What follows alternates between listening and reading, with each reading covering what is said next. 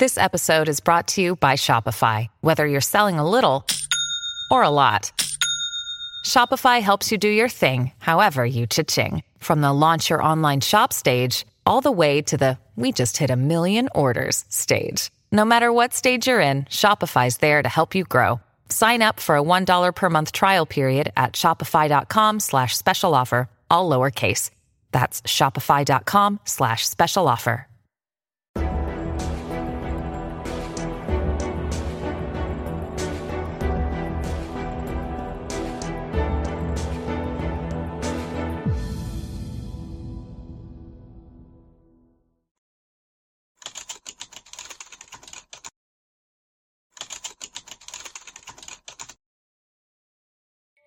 皆さんこんにちは。話題の事件へようこそ。今回取り上げるのは、元タレント、飯島愛さん急性の真相です。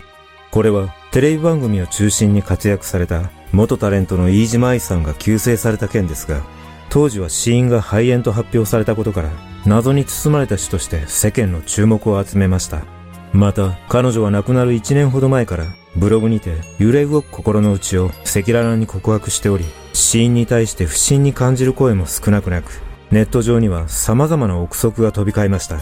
華やかな芸能界で活躍する姿の裏で、どのような苦悩を抱えていたのか。まずは事件概要からどうぞ。事件概要2008年12月24日午後3時15分頃、東京都渋谷区のマンションの一室で、この部屋に住む元タレントの飯島愛さん、当時36歳が、リビングでうつ伏せに倒れているのを、知人の女性が発見し、119番通報した。その後、救急隊員が現場に駆けつけたが、飯島さんはすでに死亡しているのが確認され、警察は事件性がないとして行政解剖などを行った結果、死因は肺炎だったことが分かった。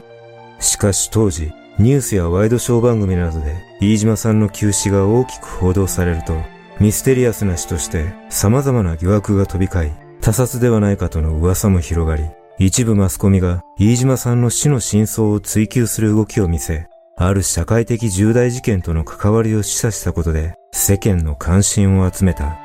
飯島さんは AV 女優として活躍した後、タレント業へと転身し、バラエティ番組を中心に活躍する中、自身のホステス経験や AV 女優の経験などを綴った自伝、プラトニックセックスを出版すると、瞬く間にベストセラーになり、文中に用いられた私的にはという言葉は、2000年の新語・流行語大賞のトップ10に入賞した。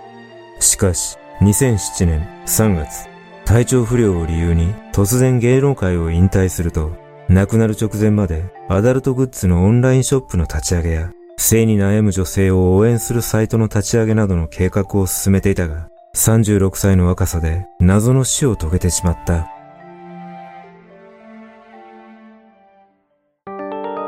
現場の状況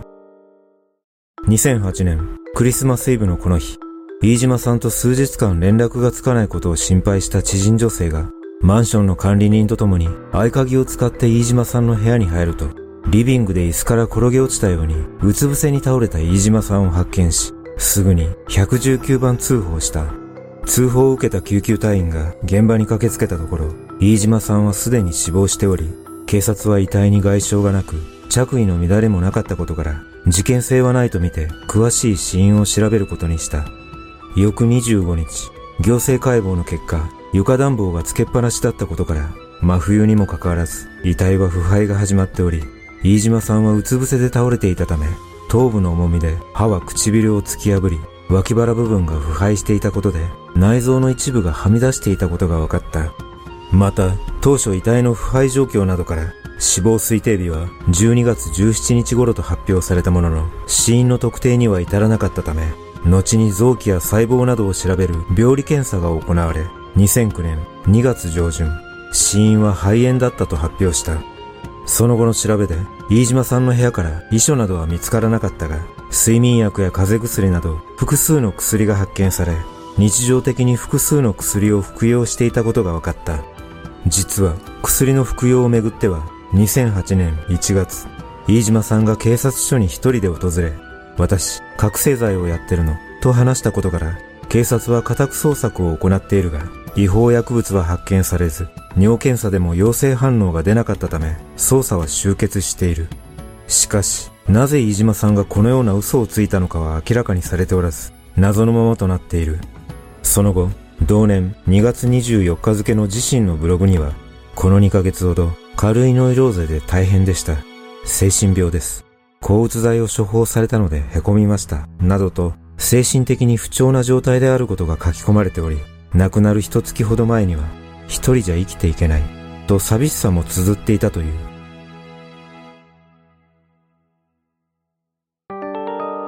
生い立ち。飯島さんは1972年、東京都江東区で会社経営者の父のもと、三人兄弟の長女として生まれ、しつけの厳しい両親に育てられ、小学校の頃は成績も良く、学習塾、ピアノ、そろばん、公文、習字といった多くの習い事に通うおとなしい子だったという。その後、両親の希望する名門の私立中学を受験したが失敗すると、自宅から少し離れた中学校に越境入学し、学年で常に10倍以内の成績を収めていた。ところが、中学1年生の秋頃、精神的な支えでもあった祖父が亡くなったことで精神のバランスが保てなくなり、両親からのプレッシャーにも耐えきれないなどのストレスからゲームセンターで遊び回り、タバコを吸うなど、徐々に飛行に走っていった。そんな中、中学2年生の頃、飯島さんは同級生の女子生徒たちから呼び出され、集団リンチを受け、それ以降同級生から無視されると、自分の居場所を求めて原宿の代々木公園の歩行者天国や新宿歌舞伎町を拠点として不良仲間とつるんでは毎晩のようにクラブやディスコに入り浸るようになり遊ぶ金を工面するために万引きや恐喝などの犯罪を繰り返していった。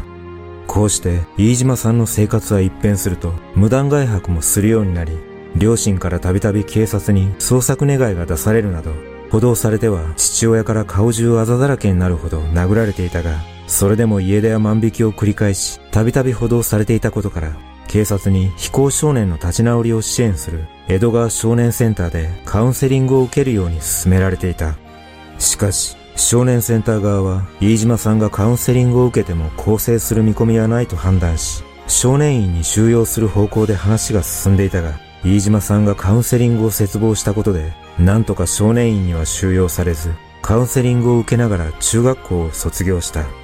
中学校を卒業すると、飯島さんは私立高校に進学したが、わずか1ヶ月で退学し、その後はほとんど家に帰らず、ディスコで知り合った男性と同棲生活を送るなどして、その後、水商売の道へと進んでいった。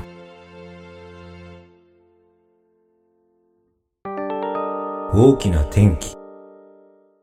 1988年、高校1ヶ月で退学した飯島さんは、その年の秋から東京都文京区の湯島にあるスナックで日給1万円のアルバイトを始め、愛という源氏名で水商売の第一歩を踏み出していった。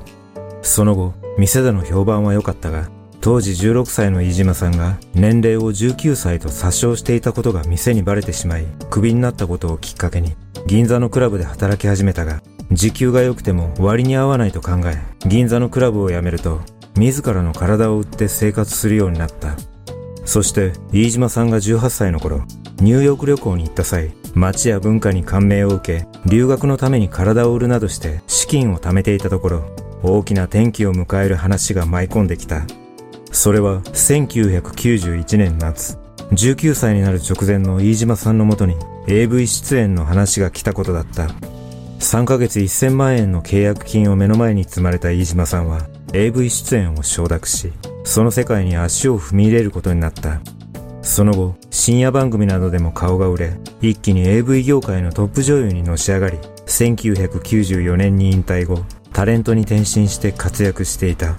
その後、大手芸能プロダクションに移籍した飯島さんは、レギュラー番組を持つなど、売れっ子タレントとしてさらに成長していき、2000年の28歳の誕生日に出版した自伝、プラトニックセックスは、170万部を超えるベストセラーとなり、テレビドラマや映画化にもなり、話題を呼んだ。しかし、飯島さんが有名になるにつれ、あるとんでもない噂がネット上に出回ることとなった。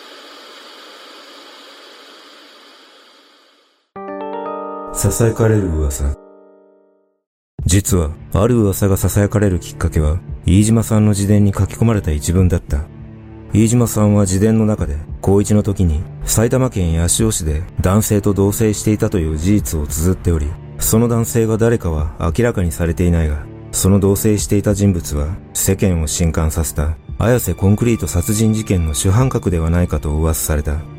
綾瀬コンクリート殺人事件とは、1988年11月25日から1989年1月4日までの40日以上にわたって、不良グループが女子高生を監禁し、集団で暴行などを行い死亡させ、遺体をコンクリート詰めにして東京湾に遺棄した事件だが、この事件の主犯格の少年 A、当時18歳は、当時八潮市に住んでおり、時期も重なることから、この噂は広まった。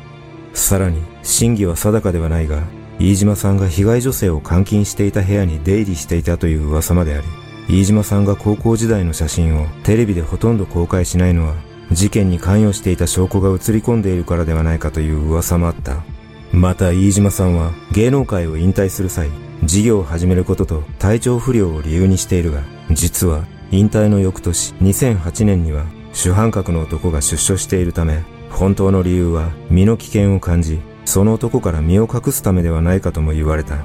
そして噂はこれだけではなく、飯島さんが個人事務所の経理担当に数千万円を横領されたという話があるが、かねてよりお金大好きと公言していた飯島さんが、警察に被害届を出さないことに違和感を覚えた人も多く、実はその金はコンクリート事件のことで誰かに脅されて支払った金ではないかという噂もあり、飯島さんの死にもこの事件が関わっているのではないかとの見方もあった。しかし、これらはあくまで噂に過ぎず、現在もその真相は明らかになっていない。様々な憶測。このような噂がある中、警察が死因を肺炎としたことで不審に感じる声も少なくなく、ネット上には様々な説が飛び交った。それらをまとめると、腎盂腎炎の悪化説。腎盂腎炎は腎臓病の一種で慢性化しやすい病気で重篤な病気を引き起こすこともあるとされ、飯島さんは亡くなる1年9ヶ月前にトマトジュースのような尿が出ると体調不良を訴えており、腎盂腎炎の悪化が原因ではないかという説。HIV 説。HIV 説については、飯島さんの主治医が2008年8月から亡くなる1ヶ月前までの3ヶ月間に3回検査を行い、いずれも陰性だったことから、この説は否定されているが、なぜ短期間に3回もの検査をしていたのかは明らかになっていない。睡眠薬の過剰摂取説。飯島さんの主治医によると、普段から精神的に追い込まれ、睡眠薬を常用していたとされ、睡眠薬を過剰摂取した可能性が疑われたが、病理検査の結果などからは、その疑いはないとされている。薬物説。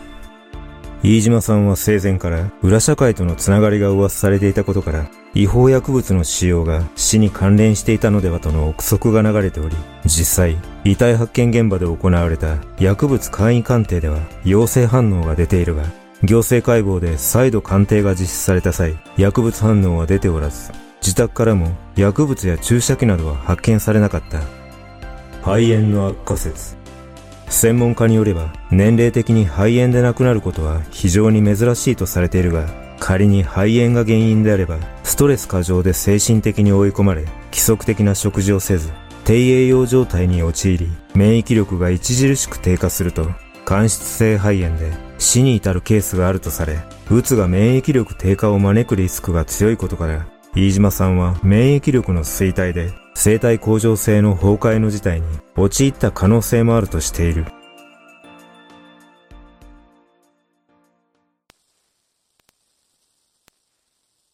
飯島さんは引退後から亡くなるまでの1年9ヶ月間、ブログで揺れ動く不安な精神状態を赤裸々に告白し、幻聴や抗うつ剤の使用を報告しており、2008年3月7日には経済的な困窮状態も訴えていますが、芸能界で相当稼いでいたと思われるため、経済的困窮になぜ陥っていたのかは謎とされています。